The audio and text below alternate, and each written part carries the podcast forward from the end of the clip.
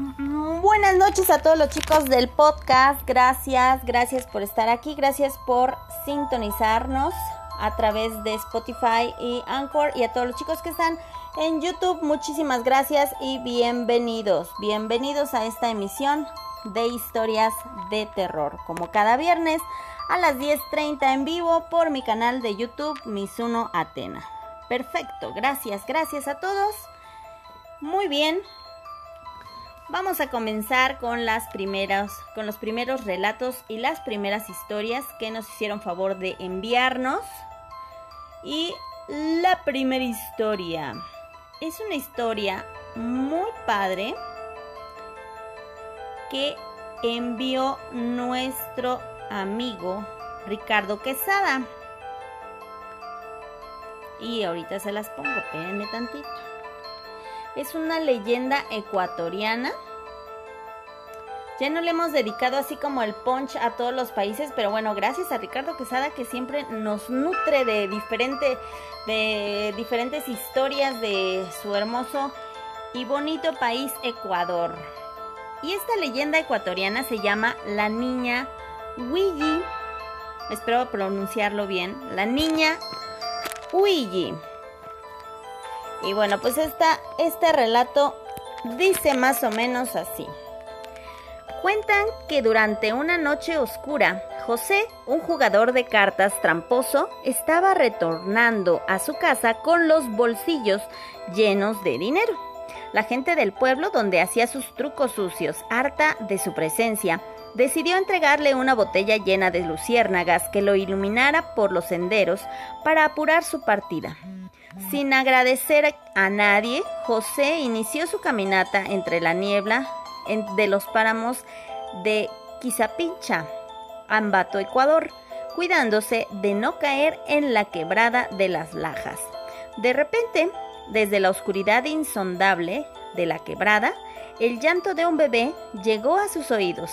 Aunque este vividor no le interesaba ayudar a nadie, los lloriqueos desesperados le conmovieron tanto que descendió hasta ubicar la fuente del sonido. Mientras bajaba, soltó la botella de luciérnagas, que se rompió y lo dejó sin ninguna luz de guía. Encontró al infante, lo arropó en su poncho y casi en el acto, este dejó de llorar. Ahí tenemos una pequeña ilustración.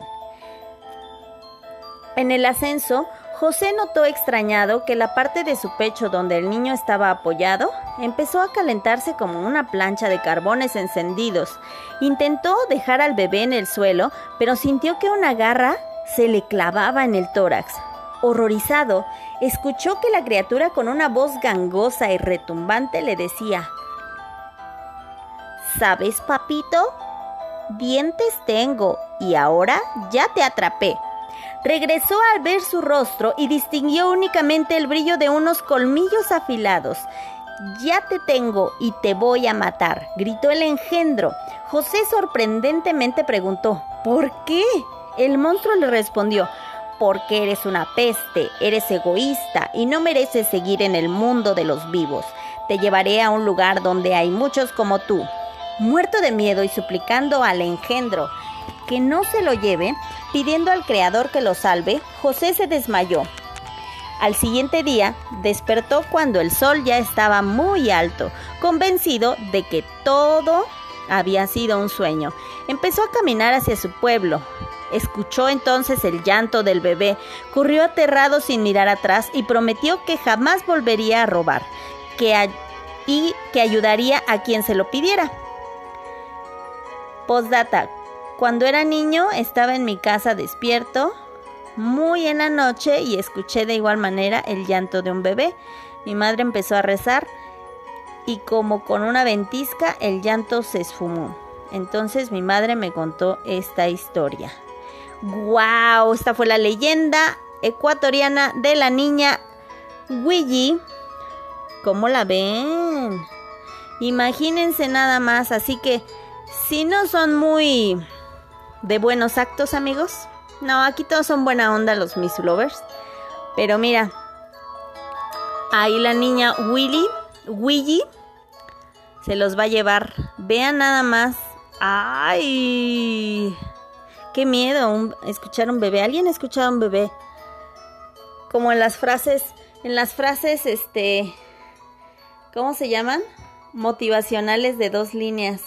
Nada es más hermoso que el llanto de un bebé, excepto que viva solo y sean las, las 3 de la mañana. ¡Qué feo! ¿A poco no? No, qué miedo. ¿Alguien de ustedes ha escuchado así como que el llanto de un bebé? Que no sean gatos, ¿eh? Que no sean gatos. Porque la mayoría parecen, los gatitos parecen llanto de bebé, pero bueno. ¿Qué les pareció esta historia, amigos? Esta fue la historia de nuestro amigo Ricardo Quesada. Gracias, gracias por compartir. Gracias por haberla enviado. Estuvo bastante interesante. Y dice Freud Reyes, bienvenido. Jesús Hernández, me encantan las historias de folclore.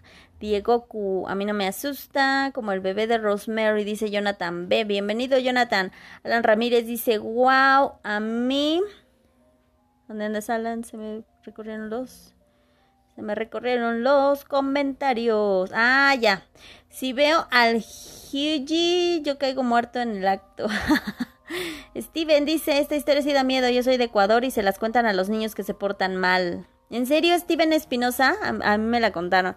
Tú te portabas mal. No, es, es como de esas leyendas que te cuentan eh, de niños, ¿no? Así como aquí la llorona y todo eso. Oigan, ahí en Ecuador también está la llorona, o cómo se le llama a esa mujer penante en las calles que llora por sus hijos a los cuales ella mató. ¿Existe algo así en Ecuador, chicos? Cuéntenme, cuéntenme aquí en los comentarios. Seku dice, hola a todos, ya llegué. Bienvenidos, César Stark, muy buena escucharla con tu preciosa voz. Gracias, César Stark. Y bueno, pues nosotros vamos con la siguiente historia que nos mandó. Precisamente es tu historia, amigo. Es la historia de nuestro amigo Manuel, Manuel Guala, aquí presente, bienvenido. Dice que nos manda un relato que le ocurrió a su madre que en paz descanse cuando ella era una niña de unos tres años de edad y vivía en un pueblo de Santiago Tulantepec, cerca de Tulancingo, Hidalgo. Espero que te guste. Gracias, amigo. Seguramente estará genial, así que presten atención. Se llama La tía Manuela. Esta es una anécdota que le ocurrió a mi mamá cuando era niña y vivía en un pueblo cerca de Tulancingo llamado Santiago Tulantepec, en el estado de Hidalgo. Resulta que murió una tía, hermana de su mamá, llamada Manuela, y dejó un bebé de más o menos tres meses de edad, y le hicieron los respectivos rosarios en la casa donde vivió, y era una casa grande con dos patios conectados por un corredor. La tía Manuela vivía hasta el fondo y el novenario se llevó a cabo en el primer patio. Mi mamá tenía en ese tiempo como tres años. Dice que como toda niña era muy traviesa, por lo que mi abuelita la sentó arriba de una mesa en el corredor, cerca del segundo patio para que no les diera lata. Mi mamá jugaba inocentemente con un pedazo de tela, cuando vio que por el corredor venía caminando una mujer vestida toda de negro, con un velo que le cubría la cabeza y le tapaba parte de la cara pero dice mi mamá que reconoció al momento a la tía Manuela, por lo que le empezó a gritar, tía, tía, tía Manuela, por favor, bájeme, que me quiero ir con mi mamá, o sea, con mi abuelita. Pero la mujer no le hizo caso como si no la escuchara y pasó a un lado de mi mamá. Dice ella que pudo ver incluso que la mujer iba descalza y tenía tierra húmeda entre los dedos de los pies, ya que como era temporada de lluvias, había muchos charcos y todo el suelo estaba mojado. Mi mamá siguió gritándole, tía Manuela, bájeme por favor, pero la mujer la ignoró y siguió su camino, y mi mamá vio claramente cómo se metía en el cuarto donde habitaba cuando estaba viva, y en ese cuarto se encontraba en ese momento el bebé que ella había dejado huérfano. Mi mamá siguió gritando hasta que mi abuelita, su mamá de mi mamá, y otras mujeres de la familia fueron a ver por qué gritaba tanto y la regañaron. Cállese chamaca escandalosa que nos que no nos deja rezar por el eterno descanso de su tía Manuela. Pero mi mamá les dijo, pero si mi tía Manuela aquí está, la acabo de ver pasar, se metió a su casa. Supongo que vino a darle de comer a su bebé. Estaba eh, que estaba lactando todavía por ser muy pequeño. En ese momento mi abuelita y las otras mujeres vieron en el suelo huellas de pies descalzos. El suelo era de tierra y preocupadas y asustadas vieron que las huellas se dirigían a donde vivió la mujer fallecida, por lo que rápidamente fueron al cuarto y se metieron corriendo, pero no había nadie. Solamente estaba el bebé dormido en la cama. Mi abuelita y las otras familiares interrogaron a mi mamá, que repito tenía como tres años de edad, sobre la vestimenta de la mujer y mi mamá les dijo cómo iba vestida. Todas quedaron asombradas, ya que había procurado que los niños no vieran a la difunta en el cajón y las ropas que mi mamá les describió eran las mismas con las que la habían enterrado. Lamentablemente, dos semanas después de estos hechos, el bebé que la tía Manuela había dejado murió inexplicablemente y todos los parientes que se enteraron de la visión de mi mamá estuvieron de acuerdo en que la tía Manuela no se habría ido en paz por haber dejado a su bebé tan pequeño, de unos dos o tres meses, y había vuelto por él, se lo había llevado con ella al más allá. ¡Wow! ¡Qué increíble historia, Manuel! Gracias por compartirla. Una historia familiar, básicamente. Qué, qué bonita, qué increíble y qué, y qué triste. Y qué triste por ese bebecito. Pero bueno, pues sí, su mamá vino por él. Ay, qué triste, amigo, qué, qué triste. Pero estuvo bonito. Estuvo padre. Muchísimas gracias, amigo Manuel Goala. Gracias. Gracias, gracias por haber compartido. Dice Ricardo, en Ecuador también existe la llorona. Gracias, amigo, por compartir.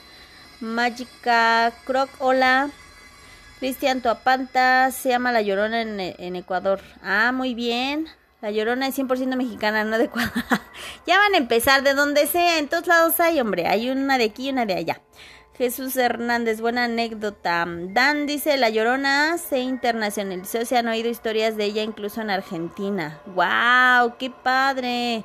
Pues es que, híjole, pues es que hay en todos lados. Lloronas hay en todo el mundo, amigos. Nada más que les dicen diferente.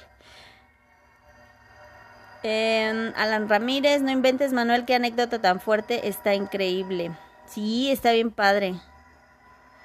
Smile dice mi Lover reportándose. Gracias, amigo Smile. Jesús Hernández, qué buena historia.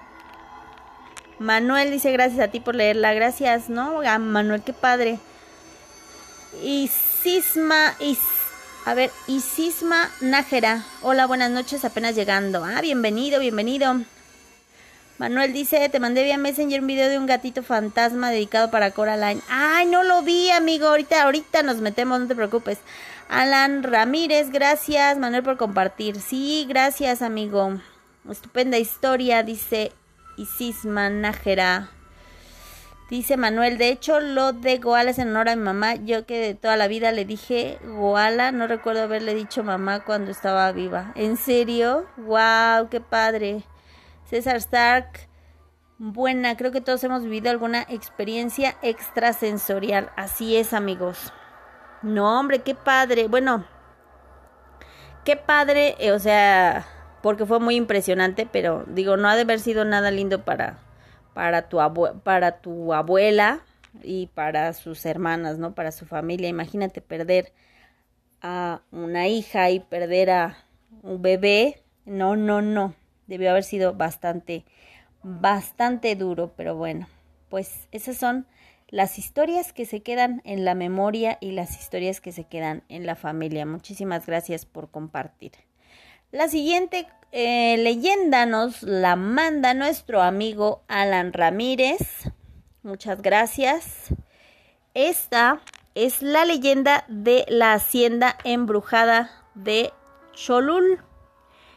La leyenda que más se cuenta en el estado de Yucatán es la de la hacienda embrujada de Cholul. Sin embargo, ni las autoridades ni a los pobladores les gusta hablar mucho del tema porque es muy escalofriante. Inclusive cuentan que a partir de las 5 de la tarde la entrada al lugar luce oscura y sombría, por lo que la gente evita pasar siquiera por ahí. Existen dos versiones que los pobladores de Yucatán cuentan de la hacienda, pues aseguran que en ambas los finales fueron trágicos.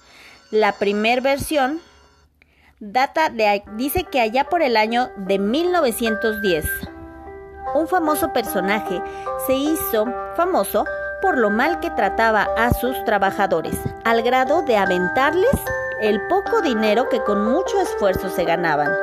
Un día, los empleados hartos de los malos tratos esperaron a que su patrón llegara de un viaje para enfrentarlo y darle su merecido. Recién bajó de su auto, los trabajadores se abalanzaron sobre él y lo golpearon. Cuando creían que el hombre había muerto, trataron de despojarlo de todo lo que llevaba puesto, pero para su sorpresa descubrieron que el hombre tenía una cola bestial muy parecida a la del diablo, lo que nos los hizo correr despavoridos y jamás regresar a la hacienda. Esa es la primera versión. La segunda versión. Esta leyenda cuenta que una pareja de trabajadores dedicados a la producción de Enequén estaban muy enamorados y próximos a casarse, pero una noche antes del enlace nupcial, otro trabajador violó a la futura esposa. Juan, como se llamaba, con quien se casaría, se enteró de lo acontecido y fue tanto el enojo que sintió que agarró un machete y corrió a cortarle la cabeza al agresor. Poco tiempo después, la culpa no lo dejó vivir y decidió colgarse para quitarse la vida. Los padres de Juan eran unos hechiceros muy reconocidos y cuando se enteraron de la muerte de su hijo, echaron una fuerte maldición a la hacienda y a la gente que ahí vivía. De ahí que a partir de ese momento se desatara la famosa maldición que hace que hasta el día de hoy se escuchen lamentos y gritos. Tanta fue la fama de los sucesos paranormales que sucedían en la hacienda que muchos grupos de brujos, grupos satánicos, curiosos, quisieron entrar para investigar y se dice que hay tanta actividad que la gente sospecha que existe un portal al infierno que quedó abierto, pues inclusive en una de las entradas se puede ver una estrella de cinco picos y un letrero que dice Bienvenido Satán. Esta fue lo que se dice de la leyenda de la hacienda embrujada de Cholul en Yucatán. Como la ven ahí está fotografías. ¿Qué tal? Impresionante. ¿Cómo, es eh, interesante e impresionante que los lugares guarden esas energías, esa esencia de las cosas, de los shocks que pasan en, pues en ese lugar, ¿verdad? Que si ocurre algo trágico en algún sitio, se guarde como que ese momento, pues para siempre, básicamente. Es muy interesante, impresionante, triste para quienes les toca, eh, pues ser los protagonistas de esas historias, ya que en muchas ocasiones, pues su alma queda atrapada en esos lugares y pues es un poquito delicada esta historia. Bien, vamos a continuar con otra historia, pero antes voy a leer sus comentarios rápidamente. Recuerden que estamos en vivo a través de mi canal de YouTube, Misuno Atena. Y si tú quieres mandar tu propia historia de terror, lo puedes hacer al correo electrónico historias de terror gmail.com. Los puedes mandar previo al programa para que puedan eh, aparecer aquí con muchísimo gusto. A todos ustedes les invitamos a que nos compartan las historias y las leyendas que vayan encontrando por ahí o que les hayan pasado. Si es algún relato familiar, muchísimo mejor. Así que muchísimas gracias por compartirnos. Eh, Dice Diego Cuyo, sé cómo cerrar todos esos portales que dicen estar abiertos. ¿En serio, Diego No manches, ¿a poco? Sería bien interesante. Bueno, no que nos compartas cómo, porque eso es como que ya de cada quien. Eduardo Ernesto Lechuga, Méndez Lechuga. Saludos, mis uno, buenas noches. Buenas noches, amigo. Jesús Hernández dice, los lugares donde ocurrieron tragedias suelen tener ese tipo de eventos. Exactamente. Secu uno taco más dice, hola Misuno, te mandé un audio a tu correo, que es la continuación de una historia que te mandé para el programa de terror de hoy. Perfecto, amigos. Sí lo recibí. Muchísimas gracias. Ahorita lo ponemos. Y... Mm, perfecto.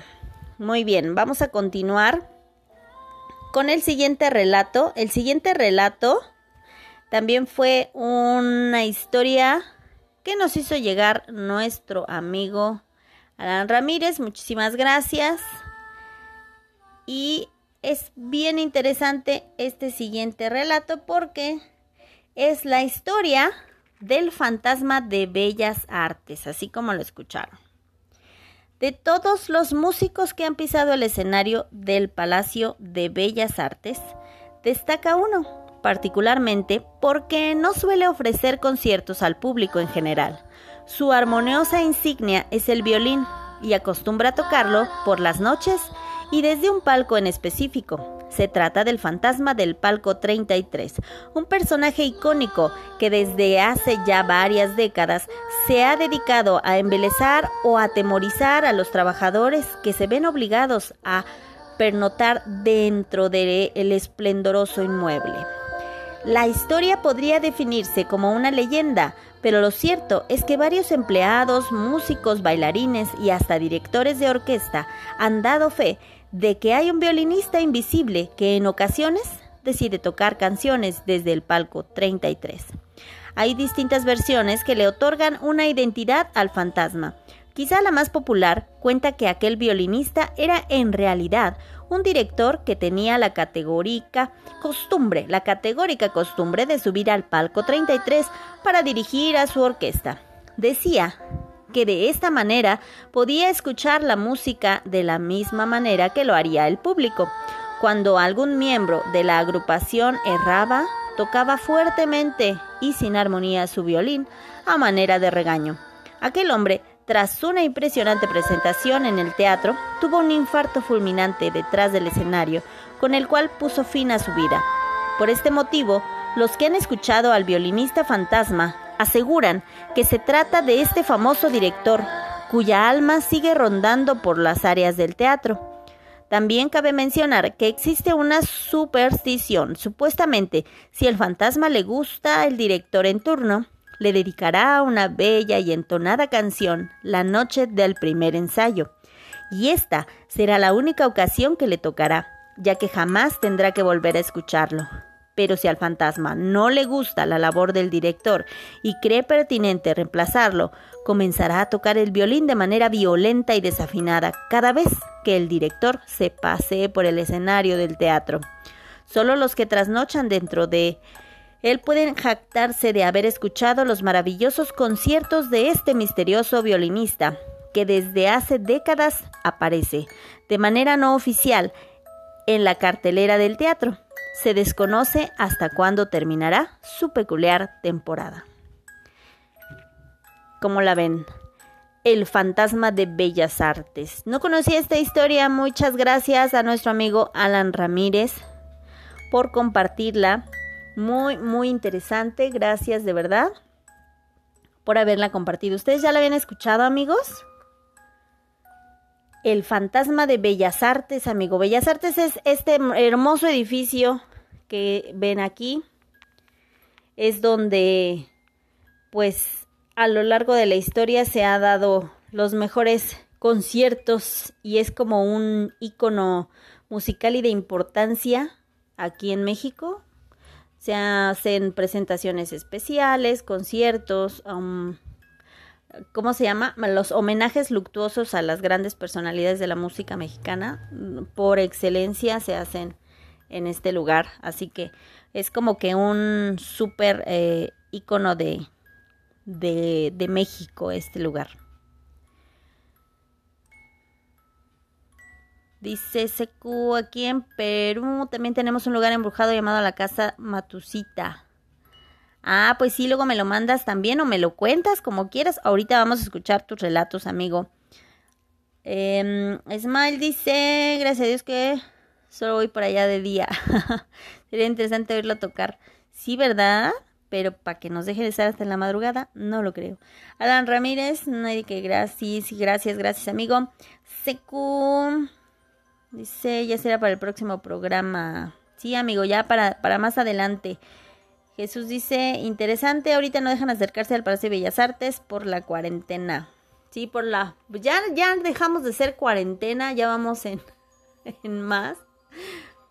A ver, a ver amigos, si empecé tres semanas después el programa Historias de Terror, tres semanas después de que empezara la cuarentena, y luego de la primera temporada fueron 13 capítulos, es decir, 13 semanas, y ya vamos en el séptimo, ya vamos 23 semanas de cuarentena.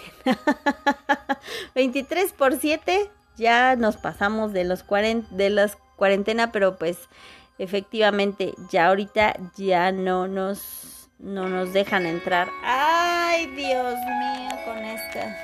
Voy a apagar mis notificaciones, notifications. Pero bueno, aquí estamos. Aquí seguimos, amigos. Es el sonido del fantasma.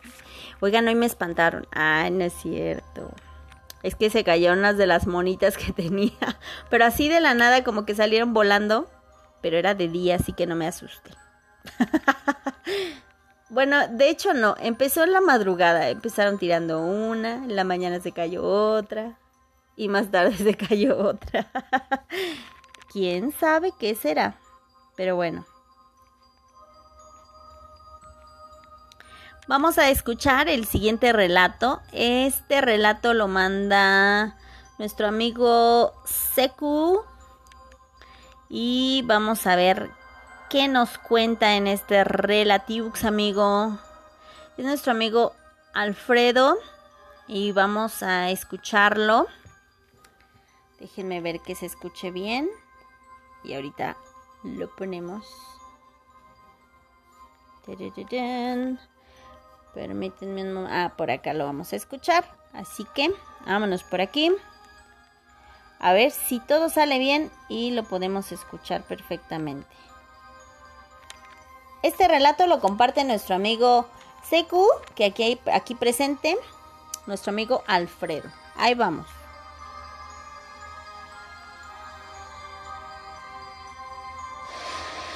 Muy buenas noches, pueden llamarme Seku.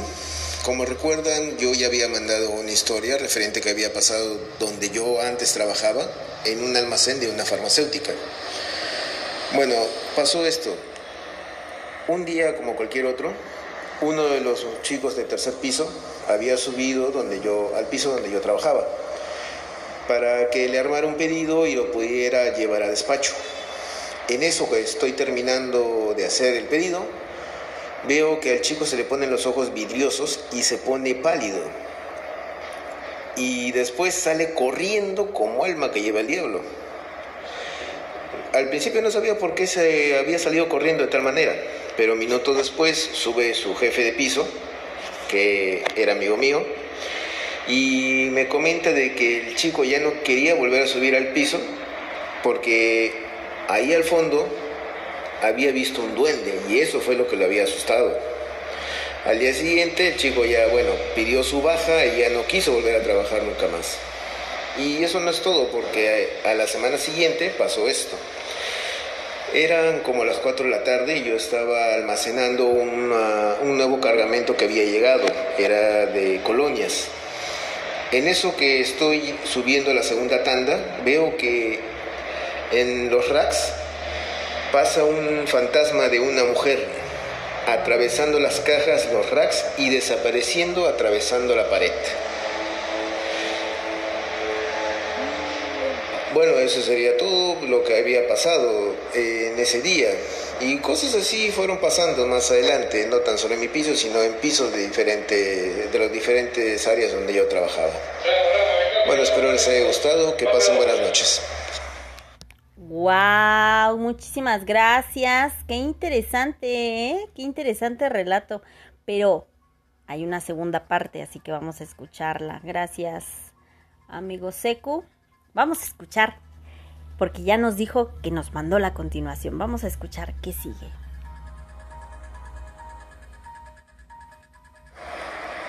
Muy buenas noches, pueden llamarme Seku. Como recuerdan, yo ya había mandado una historia referente que había pasado donde yo antes trabajaba, en un almacén de una farmacéutica. Bueno, Creo que es el, creo que es el mismo y lo recibí dos veces.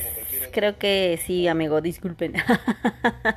creo que es el mismo y lo recibí dos veces, pero ya nos había contado precisamente ese relatito. Muchas gracias, amigo Seku.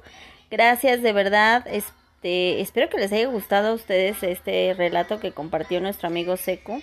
Pensé que eran dos, discúlpame. Ya más, ya más adelante lo, lo, lo compartimos. Ah, ya me escucho yo. Es que lo puse. Lo puse desde donde no se debe de oír vientos. Que vamos a leerlos, vamos a leerlos. Espero que, que estén comentando al respecto. Dice... Diego Q dice, solo se irá el violinista fantasma hasta que alguien vaya a liberar su alma, dice Diego Q. Probablemente sí, o probablemente le guste, sea tan perfeccionista y quiera, ya adoptó ese lugar como como suyo y quiera supervisar a todo aquel que se presente. Seku dice, no es raro que a los fantasmas les guste la música, ellos aprecian la buena música y los relaja. Muy bien. Dice Freud, Mizuno. No ya viste los videos sobre la aplicación de Reanática. Se dice que te lleva a lugares misteriosos llenos de terror. Sí, fíjense que estaba, estaba checando esa información. De hecho, nuestro amigo Undertaker me hizo favor de hacerme llegar la advertencia para que no bajara esa aplicación. Pero sí, ¿eh? hay bastantes cosas tenebrosas. Tendríamos que presentárselas en unas, en una, a unas personas las dirige a lugares del crimen, básicamente, porque algunas personas han descubierto eh, cadáveres, otras personas las lleva a lugares pues completamente alejados de la civilización y pues prácticamente para que se pierdan, ¿no? es bastante extraño y pues tienen unas reglas muy torcidas, ¿no? Como que tienen que ir solos y, o que tienen que ir a este... Eh, bueno, tiene muchas, muchas cosas, así que no la descarguen, no vayan a... No vayan a hacer eso o, o, también tiene como castigos, creo que sí, entonces no, no, no. Así que eso no lo hagan. Pero luego les voy a platicar más, más, más al respecto de este tema. Pero sí, están bastante, bastante tétricos los lugares a los que te redirige esa aplicación. Mala onda, mala onda. Dice Seku, no es la misma, ¿no es la misma? Es, es la misma, la mandé por dos veces. Ah, sí, sí, sí, ok. No te preocupes, amigo. Eh, dice Smile, el duende será el que hablamos el miércoles. Ah, el aluche. Ok. Jesús dice, buen relato fantasmático. Sí, muchas gracias, Seku. Diego Q dice, a mí los duendes me tienen miedo. ¡Ah, ya poco! Pues, ¿qué les haces, amigo? ¿Qué les haces? Dani Ortiz Bolaños dice, hola Mizuno, gracias, apoyarme el otro día, el video que se murió mi perro, gracias, eres una gran amiga. Ah, Dani Ortiz, bueno, es muy, em, es muy triste eso. Secu dice, la verdad no sé si el almacén estaba en un cementerio, pero aquí en Perú no es raro que pasen cosas así. Wow, no, sí, este, Ah, allá en Perú eh, tu trabajo está en un cementerio. Aquí déjame decirte que en, México todas las escuelas antes fueron cementerios. ¿A quién no le tocó, amigos? También allá en sus, en, en Perú, en Ecuador. Porque eh, estás peque y estás en la primaria y te dicen el compañerito, ¿no? O el, el más grande que te quiere asustar. ¿Sabías que esta escuela antes fue un cementerio? y todas las escuelas han sido cementerios este, y espantan en los baños. ¿A poco no? ¿A poco no? En todas, sin excepción. Pero bueno, al menos eso, esa era lo, lo, que se decía antes. Cuéntenme si también en, en... Aquí en México así es. Cuéntenme si también por allá también están construidas sobre antiguos cementerios las escuelas. Emanuel Tavera dice, yo al rato lo descargo. Ay, amigo. Será en la mañana. Te estoy diciendo que no lo hagas. Bueno, ándale, hazlo. Te voy a decir para que lo hagas para que no lo hagas. Siempre llevando la contraria. ¿Ves? Ah, pues era lo que yo, yo le estaba diciendo de las escuelas del cementerio. Dice, no, es de mala yuyu. Por correo te cuento. Ah, sí, sí, amigo, tú Tú platícame. Oye, no he sabido de mi amigo Undertaker, no, me, no, no hemos tenido comunicación, ojalá que esté muy bien. Un clásico, ¿verdad que sí, Alan Rabines? Una vez en mi escuela encontré una víbora. ¿A poco? Es mal, qué feo. Bueno, pues sí te encontrabas las víboras. Ya cuando vas en la prepa, pues ya cambian de piel las víboras y son más grandes. Pero en la primaria sí hay serpientes, amigo. A veces. Regularmente. Pero gracias, gracias por compartir sus, sus relatos, amigos. Dice Dan, aquí en todos los canales de TV sin excepción hay fantasmas. Yo trabajé en un canal y escuchaba relatos de mis compañeros de trabajo. ¿En serio, Dan? Órale. Allá todos, entonces todos los canales de televisión, pues sí es que es este, es casi una regla. También es de los lugares que, que espantan muchos. Dice Manuel Tavera, ya he visto varios videos entre Dross, DKB y Habitación Oscura y he tentado desde hace semanas, pero Pokémon Go me distrae. Ah, ok. Mejor Pokémon Go. Sí, sí, fíjate que esa, esa, este, aplicación ha sonado mucho últimamente.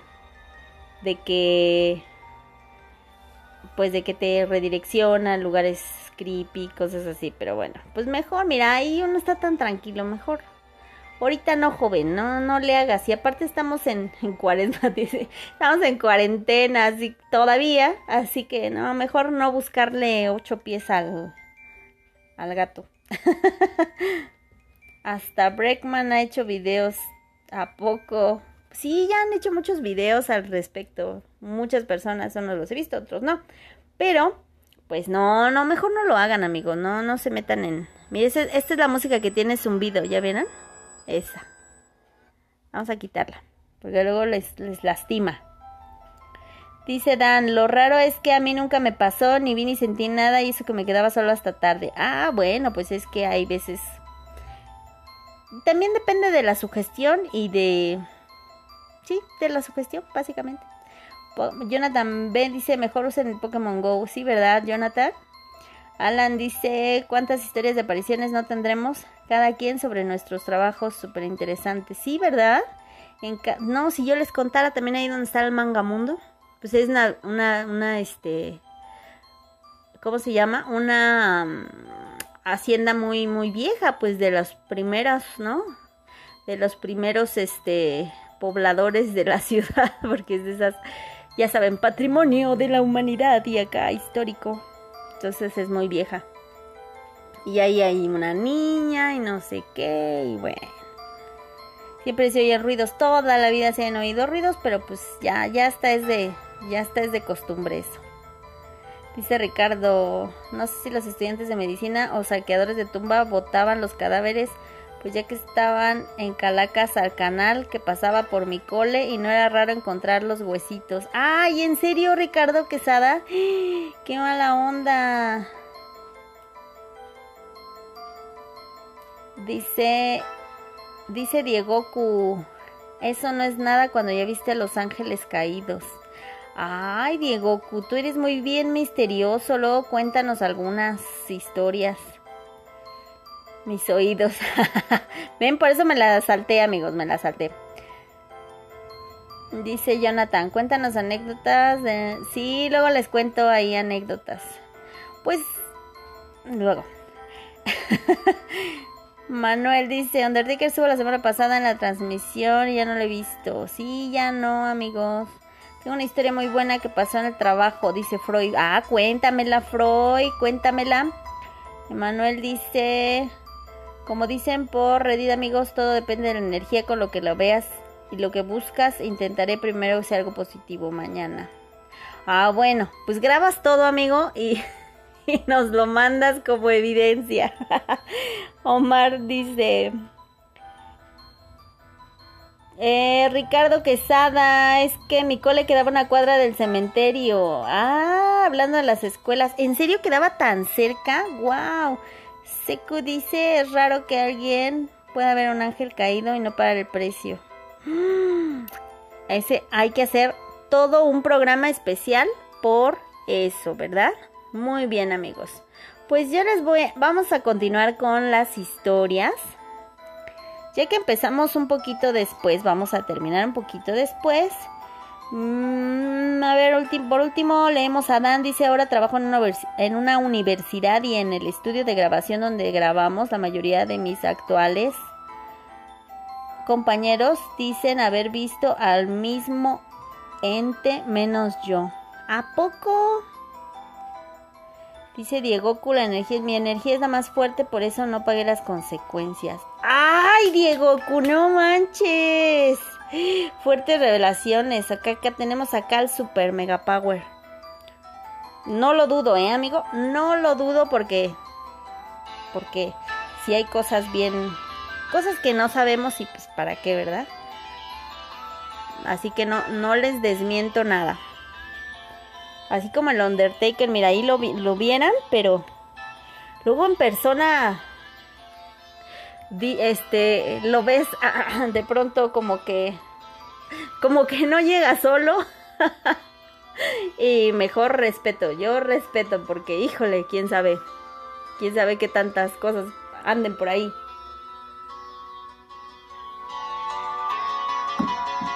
Muy bien. Voy a leer la siguiente. El siguiente relatito Ahí ando muy, andamos muy de relatos de, de caseros, de caseros. Esta es una leyenda de Guanajuato que está súper interesante. Y ahorita se las voy a compartir. Y esta, esta es la historia de el muerto que cumplió con su palabra. Así se llama esta historia. Y vamos a leerla con muchísimo gusto. Recuerda que si tú tienes algún relato, historia de terror que nos quieras compartir, envíala o cuéntanosla como le hizo nuestro amigo Seku al correo electrónico historias de terror gmail.com. Fíjense que eh, había estado pensando implementar un WhatsApp para que me mandaran sus historias, pero pues yo creo que recibiría 10% historia y 90% otras cosas, así que ¿cómo? como, como dicen los memes de la rana René, quería hacer esto, pero no, ya se me pasó. pero ya no. Entonces, esta es la leyenda del muerto que cumplió su palabra. Dice la conseja que muy cerca de la ciudad vivió una enfermera y partera ejemplar que conocía su oficio mejor que nadie, además de que lo practicaba con notable amor. Aun en los casos más difíciles, no dejaba de tener la esperanza de encontrar un mejor modo para ayudar. En cierta ocasión, fue llamada con apremio para visitar a una pobre señora, esposa de un minero, quien estaba a punto de dar a luz la gente del pueblo acudía de preferencia a sus servicios porque sabía plenamente que doña Romanita, como cariñosamente la llamaban, había hecho de su profesión un verdadero sacerdocio, acudiendo solícita a donde la llamaran, sin parar y sin importarle que la solicitaran personas que no podían pagar sus servicios. Así sucedió en esa ocasión. Llegó doña Romana, festiva, alentadora, a donde sabía que no iba a obtener pago, y mientras ejercía sus funciones, a las que llegó con afortunada exactitud, en la pieza contigua, el pobre marido padecía una agonía de incertidumbres y temores. Su lámpara de carburo iluminaba un añejo grabado que representaba a Nuestra Señora de Guanajuato. A ella prodigaba sus oraciones empapadas de lágrimas. Al fin se abrió la puerta limítrofe y apareció risueña la cara de la enfermera.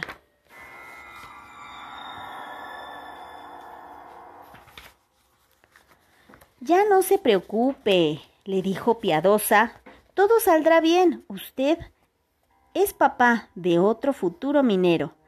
Rebosante de gozo, el minero le dijo a la partera, Señorita, hoy me ha dado usted una esposa y un hijo. Aunque esto con nada se paga, dígame a cuánto ascienden sus honorarios. La enfermera se quedó pensativa y luego dijo con penuria, para usted son cincuenta. descontando unas inyecciones y algunas otras cosas que traje. El pobre hombre palideció, sacó una cartera que guardaba en los bolsillos del peto del overol, la despojó de una liga roja que la sujetaba, sacando un puñadito de billetes.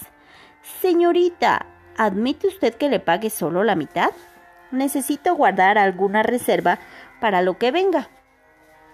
Señor, no me pague usted por ahora, ya lo hará cuando, sus circunstancias se lo permitan. Pero el minero se obstinó en hacer aceptar a la enfermera 25 pesos, pues discutió que así quedaría más desahogado. De la pieza contigua salió el llanto de un niño. La Virgen, clavada en la hollinosa pared, parecía sonreírles. Pasó un tiempo y doña Romana, incitada por el intenso ajetreo propio de su oficio, llegó a olvidar el caso del minero y mucho más el de la deuda contraída. Pero una mañana le sorprendió el pregón de un papelero. En un derrumbe ocurrido en la mina del pingüino quedó muerto el humilde minero Jesús Balandrán. En la memoria de la enfermera revivió la escena en que se habían conocido. Oró fervorosamente por la salvación de aquel buen hombre, ofreciendo desde el fondo de su corazón perdonar el adeudo pendiente. No obstante, algo ocurrió que vino a frustrar su generoso ofrecimiento. En la madrugada siguiente oyó que llamaban a su puerta. Ella creyó que en las tinieblas del sueño había sufrido una alucinación y continuó dormida. Pero a la mañana siguiente se repitió el caso haciendo más intenso el golpeteo de la puerta. Supuso doña Romana que sería uno de tantos avisos relacionados con su oficio, acostumbrada a que tales llamadas no tenían hora fija. Se puso una bata y bajó a recibir al solicitante. Vino a su memoria un rumor de que, que había conmovido a la ciudad por aquellos días y que hablaba de asaltos, secuestros y otros delitos. Temerosa de ser víctima de algún pérfido, abrió precautoriamente una mirilla o puertecita que había en una de las hojas y preguntó ¿En qué puedo servirle? La voz de afuera le contestó No tema, señorita, solo vengo a traerle un encargo. Aquella voz, dijo entre murmullos, queriendo adivinar la mujer.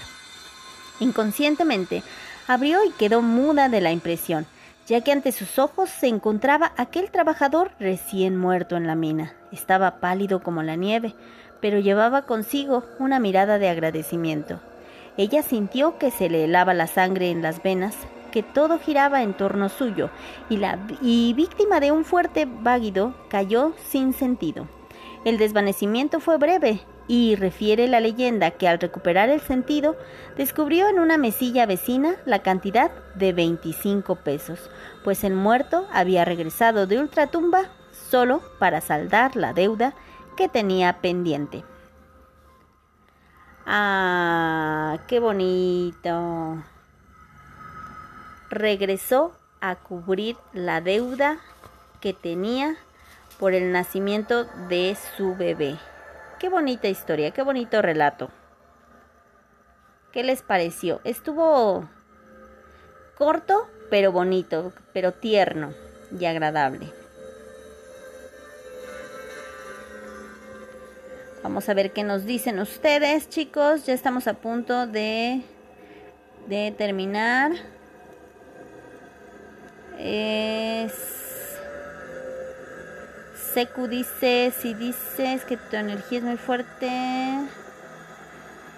busca tu energía para drenarla. Ah, están platicando Diegoku y Seku. energía es pura, por eso no lo puede hacer. Ándale. Dice Dan que una presentadora incluso fue molestada mientras dormía, le jaló las patas. ¿A poco en donde, en donde ahora estás trabajando? Qué padre, bueno, qué interesante. Jonathan, las momias de Guanajuato, cuéntala. Luego les cuento la de las momias de Guanajuato. Diego Q dice, empezará a dañar y aparte no se puede acercar a mí.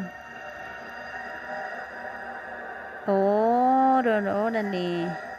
Luis Miguel dice, Guanajuato, casi todo el estado está lleno de relatos y cosas raras. Así es. Diego Q dice que yo purifico mi energía todos los días. Ah, eso es muy bueno, amigo. Jonathan dice, no te arriesgues, Lupita, los del WhatsApp te mandarán exactamente, amigo. Smile dice, Jay, mejor continúa así. No me imagino cuántas notificaciones. Fíjense que una vez lo intenté hace muchos años, cuando tenía cinco cuentas de Facebook, que eh, se podían tener varias, porque a todos los tenía como amigos. al principio, cuando tenía, no sé, unos 10, 20 mil likes, una cosa así, en mi página. Y pues esto podría calificarse como otra historia de terror porque instauré un, un, WhatsApp y en menos de 3 minutos tenía 500 mensajes imposibles de contestar y en otros 3 minutos tenía, ¿por qué no me contestas? ¿Por qué no me contestas? ¿Por qué no me contestas? ¿Qué mala onda eres? ¿Qué mala onda eres? ¿Qué mala onda eres? Eres tal, eres tal, eres tal. Y después, perdóname, perdóname. Aunque usted no lo crea. Wow. En otro video dice Omar Culpon el charro negro. Ya hemos contado un par de historias del charro negro, pero bueno. Este, sí, más adelante podemos hablar nuevamente de él. Hay varias historias que no hemos contado. Manuel dice, es de bien nacido el ser agradecido. El minero cumplió su palabra y le pagó su deuda. Sí, qué bonito, ¿verdad? Estuvo padre. Dice Diego, en este mundo hay ángeles en cuerpos humanos. Sí te creo, amigo. Te creo. Jesús dice, impresionante pero genial. Jonathan, cuenta leyenda del charro negro. Sí es. Dice Smile, eso no fue terrorífico, fue hermoso y conmovedor. Sí, ¿verdad? Estuvo muy bonita la última historia.